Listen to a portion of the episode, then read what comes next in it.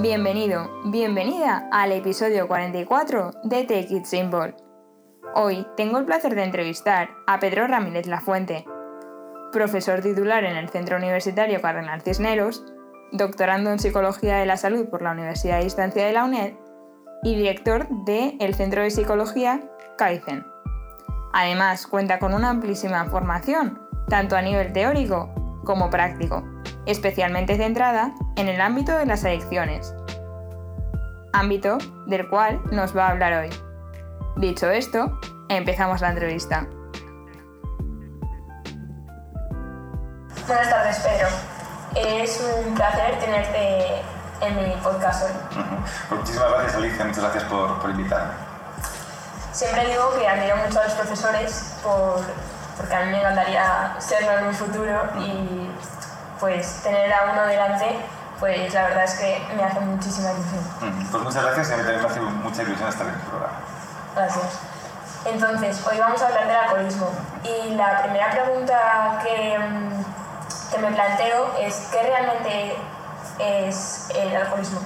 Pues lo que te quería decir es que podemos definir el alcoholismo de muchísimas formas, ¿vale? porque hay digamos, muchísimas eh, definiciones de lo que es el alcoholismo. Pero me gustaría centrarme en una en concreto y podríamos definir el alcoholismo como una enfermedad social. Enfermedad social porque al final es un, digamos, una sustancia que está tremendamente arraigada en nuestra cultura, en nuestra sociedad y en nuestra forma de relacionarnos. De tal forma que eh, normalizamos el consumo de un tóxico eh, cuando en realidad las consecuencias que hay y que existen a nivel pues, de accidente de tráfico, a nivel de relaciones eh, de violencia y a nivel de muchos aspectos que están integrados y relacionados con el consumo y con, digamos, con las consecuencias tóxicas del alcohol existen en nuestra sociedad y las invisibilizamos porque en el fondo forman parte de nuestra realidad y de nuestra rutina y nuestra forma de relacionarnos con los demás. Totalmente. Además, eh, cuando vamos a una comida o cuando quedamos con los amigos, siempre eh, una cerveza o un, una- un vaso de vino siempre media en, eh, en este, en este tipo de situaciones. Y me parece interesante indagar eh, cuáles crees que son las repercusiones de esto. La, la primera repercusión, insisto un poco en esta idea, ¿no? la primera repercusión es que no somos conscientes de la gravedad del alcoholismo. Entonces, como tú bien dices, ¿no? siempre cuando decimos, venga, vamos a quedar y nos tomamos una cerveza, o las personas luego, los chicos, los adolescentes, las personas jóvenes, los viernes y los fines de semana salen para tomar copas, para hacer un botellón, que hay una celebración a nivel familiar eh, se utiliza el alcohol, bautizos, bodas, comuniones, está totalmente integrado una droga en, en nuestra sociedad. Y el problema que además tiene el hecho de que haya una droga en nuestra sociedad es que hace una, una sociedad, digamos, eh, alcoholizada, una sociedad que tiene menos capacidad de pensar, tiene menos capacidad de poder, digamos, enfrentarse a la vida, porque depende de una sustancia que encima es legal y que por lo tanto está totalmente normalizada. Y esto genera, digamos, que la, la gente tenga como menos capacidad en el fondo de enfrentarse a la vida porque necesitamos siempre una sustancia tóxica, adictiva, para poder relacionarnos y para poder interaccionar. ¿no? Me parece eh, muy importante esto que has sacado de necesidad de la sustancia, del alcohol en este caso, para de- de desarrollar una determinada conducta. Por ejemplo, socializar con los amigos. Totalmente. Me parece importante el hecho de que nos tenemos que centrar en que es un problema, como tú dices, a escala social y no a escala individual, porque muchas veces nos centramos en la persona que tiene el problema, pero no nos centramos en la familia, en la comunidad, en todo lo psicosocial. Claro, y además es lo que decimos, si hablamos ya de estadísticas, podemos decir que en, que en la sociedad, en, en España, habría una media de 3-4 millones de personas con problemas graves de alcoholismo.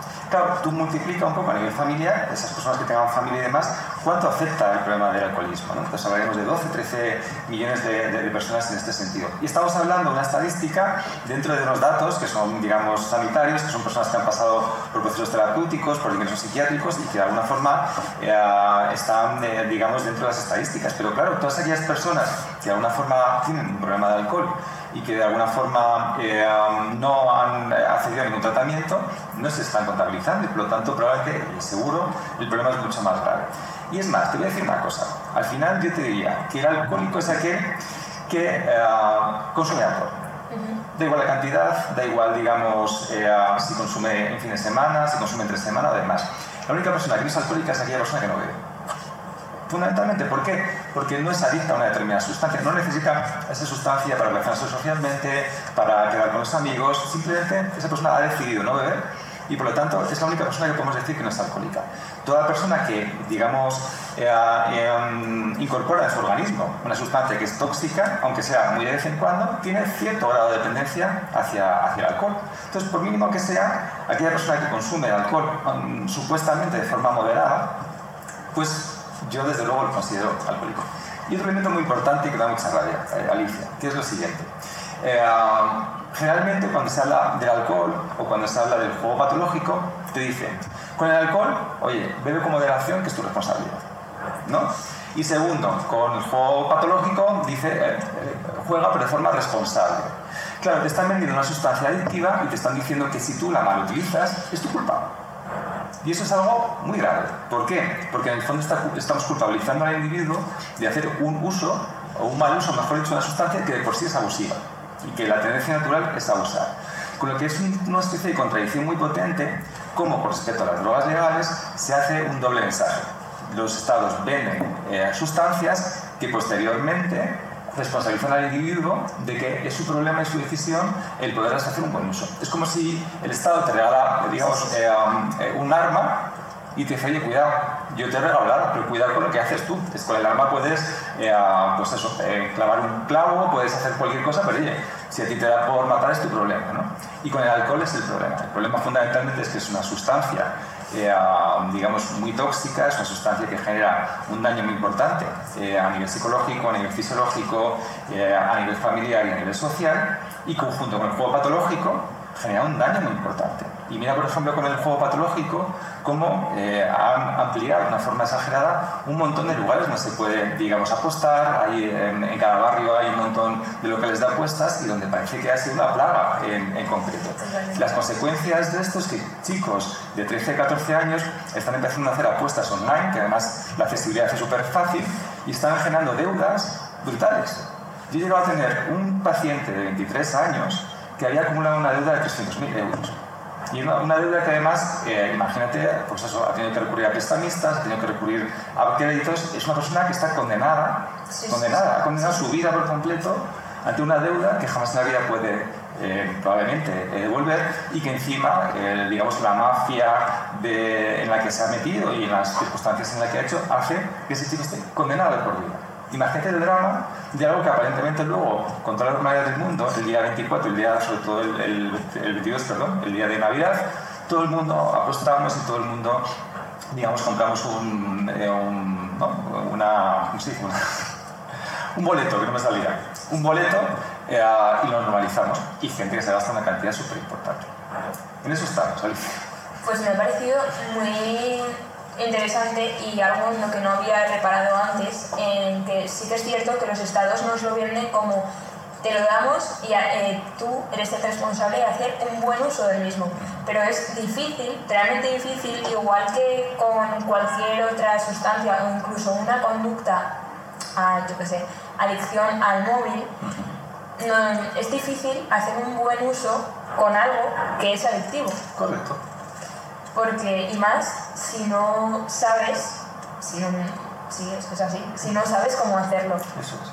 Porque, claro, eh, por ejemplo, a nivel, a nivel de conducta adictiva, eh, antes no teníamos móviles o, o, ese tipo de cosas y ahora nos lo han dado y se han disparado las tasas de adicción al móvil o a nuevas tecnologías. Eso es. Hasta el punto que, como nos has dicho en clase, se están ahora planteando introducirla en, por ejemplo, en un DSM-5. Bueno, en el DSM, porque no están, pero vamos, sí, sí, totalmente de acuerdo y creo que tenemos que poner el foco en, en el problema. Y sobre todo, yo, yo, no, yo no lucho contra el alcohol o sea, porque al final creo que las drogas forman parte de la realidad social y cultural, es algo que ha acompañado al ser humano y es una lucha que no tiene ningún sentido. Lo que yo lucho y mi objetivo fundamental como profesional es, digamos, dar información y, que las personas tengan más capacidad para poder decidir y para eso sobre todo, sobre todo necesitamos información, necesitamos afrontar los problemas, mirarlos a la cara y hablar de los problemas que tenemos en España con respecto al alcohol de una forma muy clara y de una forma muy transparente. Yo creo que eso es lo que puede permitir a, las personas en general abrir un poco los ojos. Entiendo que es una, eh, digamos, una situación muy complicada siempre que introduce el tema del alcohol, que las propias personas realmente tienen pues, dificultades para aceptarlo. Te pongo un ejemplo. Yo cuando eh, hace años fumaba tabaco, ¿vale? Yo cuando estaba fumando tabaco no era consciente de las consecuencias que, me que tenía en mi persona y en los demás.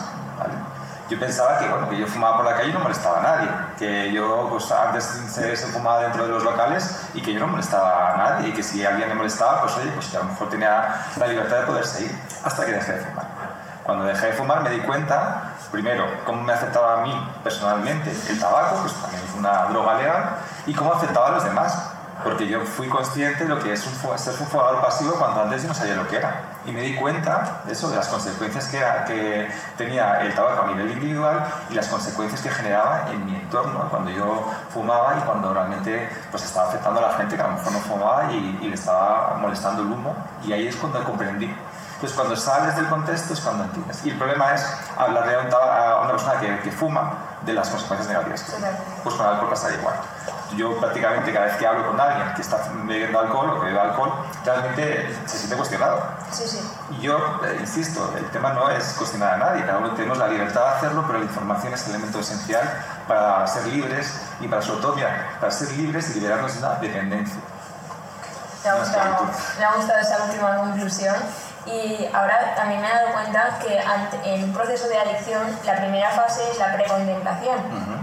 Y en esta fase, eh, como bien nos has explicado en clase, la persona no es consciente del problema. Y puede estar diciendo, me tomo una copa de vino en cada comida, pero es que una copa de vino en cada comida realmente puede ser una adicción. Bueno, es, es una adicción porque hay una sustancia tóxica, que es el, etanol, que es el CH3CH2OH, que es tóxica por naturaleza y que es además tiene un carácter adictivo. Entonces, el problema es que una persona, por, muy beber moderado que tenga, está ingiriendo un tóxico y que le está afectando al hígado, que le está afectando a nivel fisiológico en, muchos sentidos. Y aunque muchos cardiólogos y muchas personas eh, alaban la maravilla que es el, consumir una copa de vino, lo que no hablan es, digamos, de esta parte tóxica que tiene el, alcohol, porque digamos que cualquier, eh, el vino tiene taninos tiene sustancias que son positivas y favorables para el organismo, pero lo que no, desde luego no es nada favorable es el etanol. Y esta es, digamos, eh, lo que ah, al final genera una consecuencia importante en la salud, tanto física como, como emocional y psicológica. Pues totalmente. Y eh, como última pregunta de esta primera sección de la entrevista, me gustaría que nos dejases algún mensaje o alguna conclusión que quisieses que toda la sociedad supiese acerca del alcoholismo. Pues yo creo que fundamentalmente que hay que hacer una introspección en este sentido. ¿vale? Que yo creo que eh, si somos padres, el objetivo fundamental es que vean nuestros hijos cómo no consumimos alcohol. Creo que es un elemento muy importante creo que las personas tienen que entender que al final es una enfermedad y que aunque a priori se pueda hablar de un uso, un uso moderado, eh, insisto un poco en la idea de que es eh, una sustancia adictiva y que por lo tanto al final eh, genera unas consecuencias negativas. Eh, insisto en el concepto de alcoholismo, porque insisto que el, alcohólico para mí es aquella persona que consume alcohol, da igual la cantidad, y luego ahí tenemos, digamos, eh, un amplio abanico ¿no? de consecuencias. Hay gente que a lo mejor eh, consume poco y tiene consecuencias menos negativas, y hay gente que tiene consecuencias muy graves. Accidentes de tráfico, violencia, problemas relacionales, dificultades para poder luego eh, salir de, un proceso adictivo. Cuando tú has trabajado durante muchos años con el ámbito de las adicciones, con el ámbito del alcohol, ves las consecuencias tan graves que tiene. Y son familias destrozadas, eh, hijos con un daño brutal, eh, familias con un, digamos, con una, un malestar súper potente.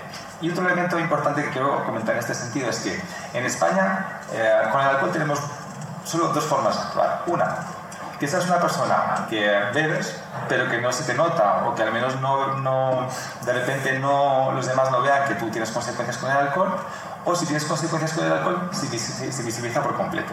La primera invisibilización que se hace es por parte de la familia. Alguien tiene un, problema de alcoholismo y nadie le habla.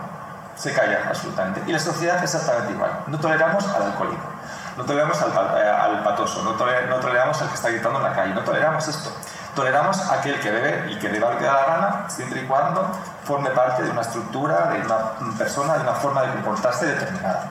Por eso muchos alcohólicos digamos que hablan despacio para que les note eh, el problema que tienen, eh, consumen mucho alcohol pero intentan moderarse, es una especie de contradicción social en la cual intentamos invisibilizar a aquellas personas que tienen un problema porque no nos gusta, no nos gusta, no nos gusta reflejar que la bebida sea un problema. Y entonces los invisibilizamos. Y otro punto también para acabar. si tú tienes un problema de cocaína, eh, digamos que, que, te atiende el, el, Estado. Pero si tienes un problema de alcohol, eh, digamos que te puede atender salud mental, pero eh, la mayor parte de las, del trabajo se realiza en asociaciones.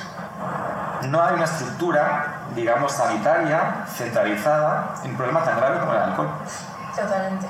Entonces, si consumes cocaína, si consumes heroína, pues hay un centro de atención al drogodependiente, a un CAID, a, a, muchos aspectos. Pero si tienes un problema de alcohol, te atiende salud mental, no te atiende en un centro especializado en decir ¿Qué está pasando ahí?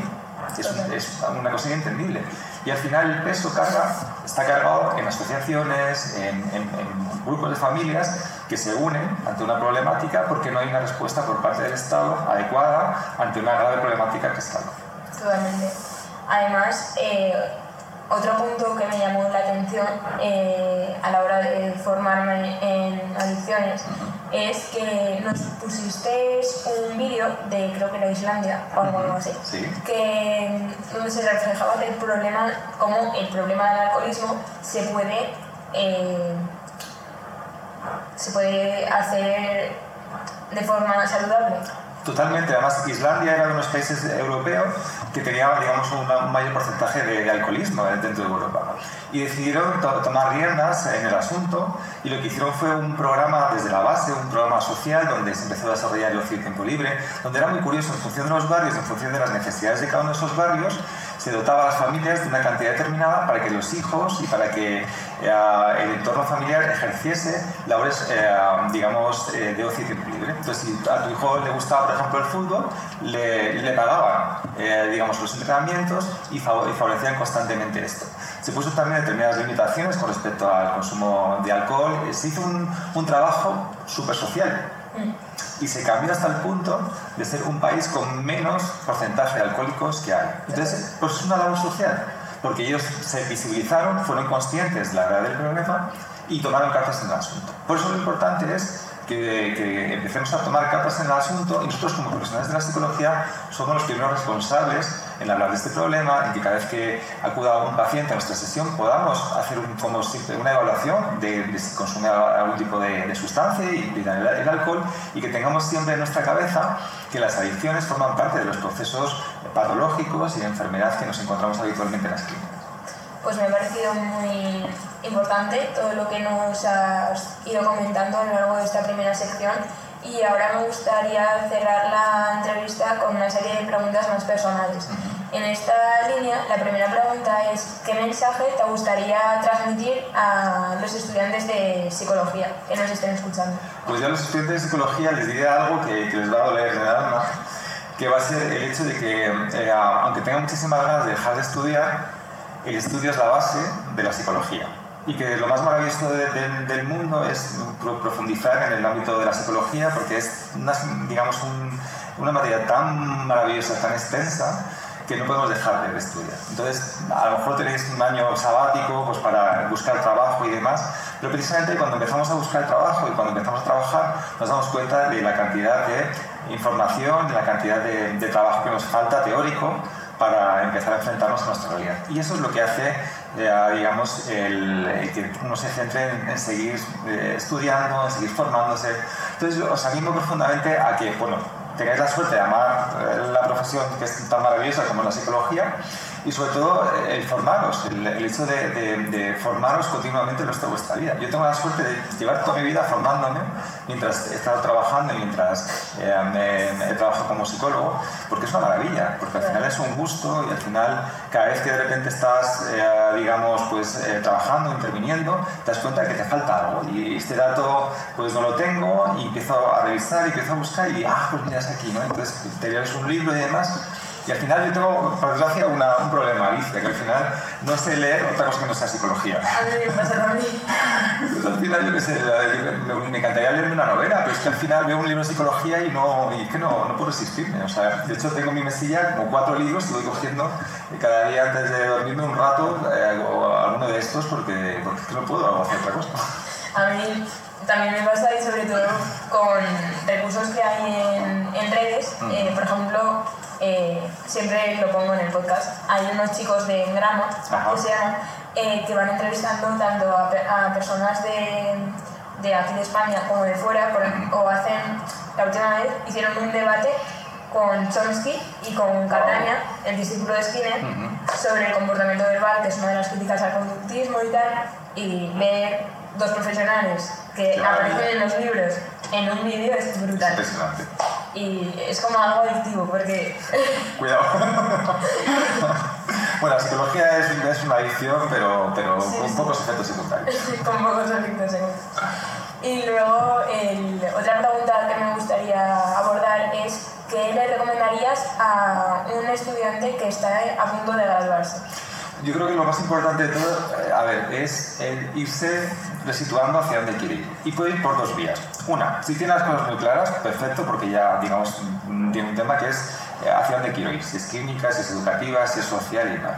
Y si no lo tiene, también es una buena decisión el hecho de empezar a buscar eh, voluntariados, el, el hacer prácticas, el moverte por ámbitos porque a mí eso me pasó. Yo lo que eh, fui es, eh, digamos, diciendo a todo que sí, eh, teniendo todo tipo de experiencias en el ámbito de la psicología y luego decidiendo si me gustaba o no me gustaba. Entonces yo fui haciendo todo lo contrario y fui descartando hasta que al final pues, descubrí que lo que más me gustaba era, digamos, la, la, la clínica, lo que más me gustaba la formación y lo que más me gustaba la investigación. Y todo esto ayuda. Lo importante es hacerlo ya el ir descartando y sobre todo eh, lo más importante es coger experiencia. Y la experiencia a través de los voluntariados a mí me ayuda muchísimo. O sea, yo durante la carrera hice varios voluntariados, luego hice prácticas, luego he hecho, he intentado siempre moverme mucho eh, pensando que el dinero era algo secundario.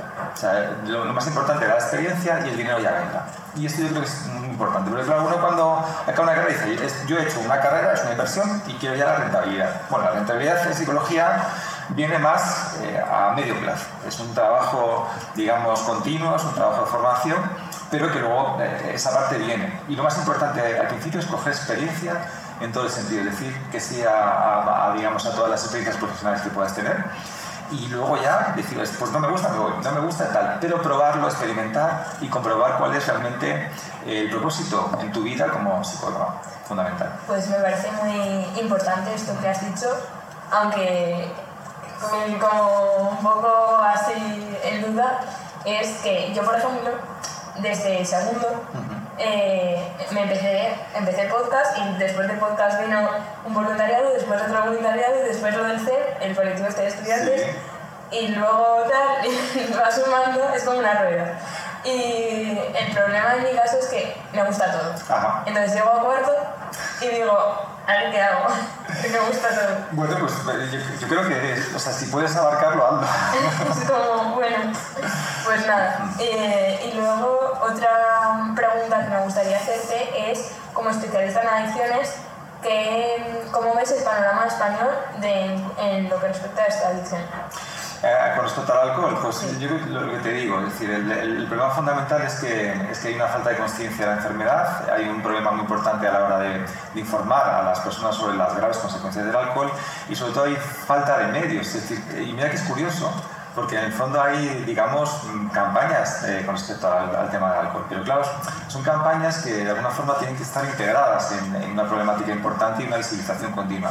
Y claro, hay, digamos, hay conflictos de intereses, hay una parte, evidentemente, que el, que el alcohol es un producto que produce, digamos, muchos puestos de trabajo, hay mucha industria relacionada con este tema, nuestra cultura es una cultura mediterránea, y esto choca mucho con las consecuencias que produce. Pero eso también pasa con el tabaco. Y el tabaco, gracias, digamos, a poco a poco a la, a la que tiene la sociedad con respecto a las consecuencias negativas, cada vez es una droga, entre comillas, porque en España, si no me equivoco, es la segunda droga después del alcohol más consumida.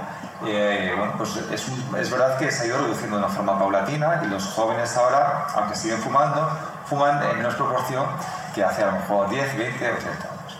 Es otra, otro punto que me parece importante el, o resaltante el hecho de, de, que antes se consumía mucho alcohol y ahora como esa adicción ha, eh, ha pasado a ser más a conductas bueno, no, se ha sumado. Sí. Porque el alcohol sigue siendo la sustancia adictiva más consumida por la población española y por los jóvenes de entre 14 y 18 años. Es la primera droga más consumida, por eso es tan grave. Pasa que, como por ejemplo, hay determinadas encuestas que son las estudios y edades, que los estudios eh, generalmente se hace a la población entre 14 y 18 años, ¿no? de secundaria, eh, digamos es, cada dos años. Entonces, digamos que ahí tú ves con el alcohol y a lo mejor el alcohol, pues eh, en el 18 al 20, por ejemplo, ha habido un descenso, luego hay un aumento, pero siempre sigue siendo la droga más consumida, ¿vale? Y luego está el tabaco, el cannabis, y luego ya estaríamos relacionados con las benzodiazepinas. Esto habría que hablarlo casi de otro podcast, lo que es el consumo también y las adicciones a los ansiolíticos, por ejemplo, a los antidepresivos, otro tipo de, de sustancias psicofarmacológicas, pero esto habría que sumarle luego a las conductas adictivas que están relacionadas con lo que tú comentas, con las tecnologías, con la adicción pues, al juego patológico, con las compras compulsivas, con, digamos, eh, la sociedad cada vez hace que seamos más dependientes y que necesitemos constantemente estar consumiendo y estar dependiendo de sustancias y de conductas para sentirnos menos solos. Pues me parece muy importante esto también que has dicho y ya para cerrar el podcast, eh, viene aquí la pregunta que más me gusta de todos los podcasts, que es eh, ¿qué es lo que más te gusta de tu trabajo y de tu día a día como psicólogo? Pues a mí lo que me gusta muchísimo es el trabajo con las personas. Me gusta muchísimo el, el hecho de, de, poder trabajar con pacientes que vienen a consulta, que tienen digamos, una situación grave y complicada, poderles acompañar en todo este proceso, el poderles entender. Es un proceso además muy bonito porque es eh, como intentar meterte, digamos, dentro de la persona, conocerla al máximo, entender qué, cuáles son sus dificultades, sus motivaciones y hacer un proceso de ayuda y de acompañamiento en este proceso es maravilloso. Es una fortuna el poder ser psicólogo porque de repente tienes la sensación de, estar haciendo algo, aunque sea un, pequeño granito de arena, para hacer este mundo un mundo un poquito mejor, un poquito eh, menos triste, un poquito más feliz, ayudar a las personas.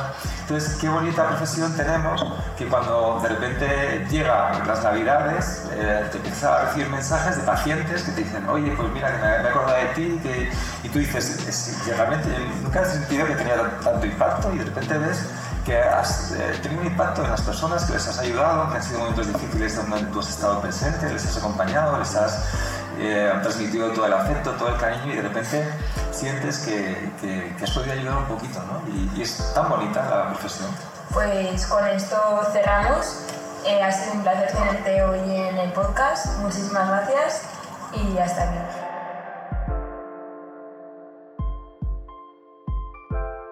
Antes de terminar, me gustaría agradecerte el haber escuchado este podcast y en especial a Pedro por haber participado en el mismo. Asimismo, recordarte que Take It Simple es un podcast en colaboración con la empresa Sara Ediciones y editado por Outer Cosmos. Y dicho esto, hasta la próxima.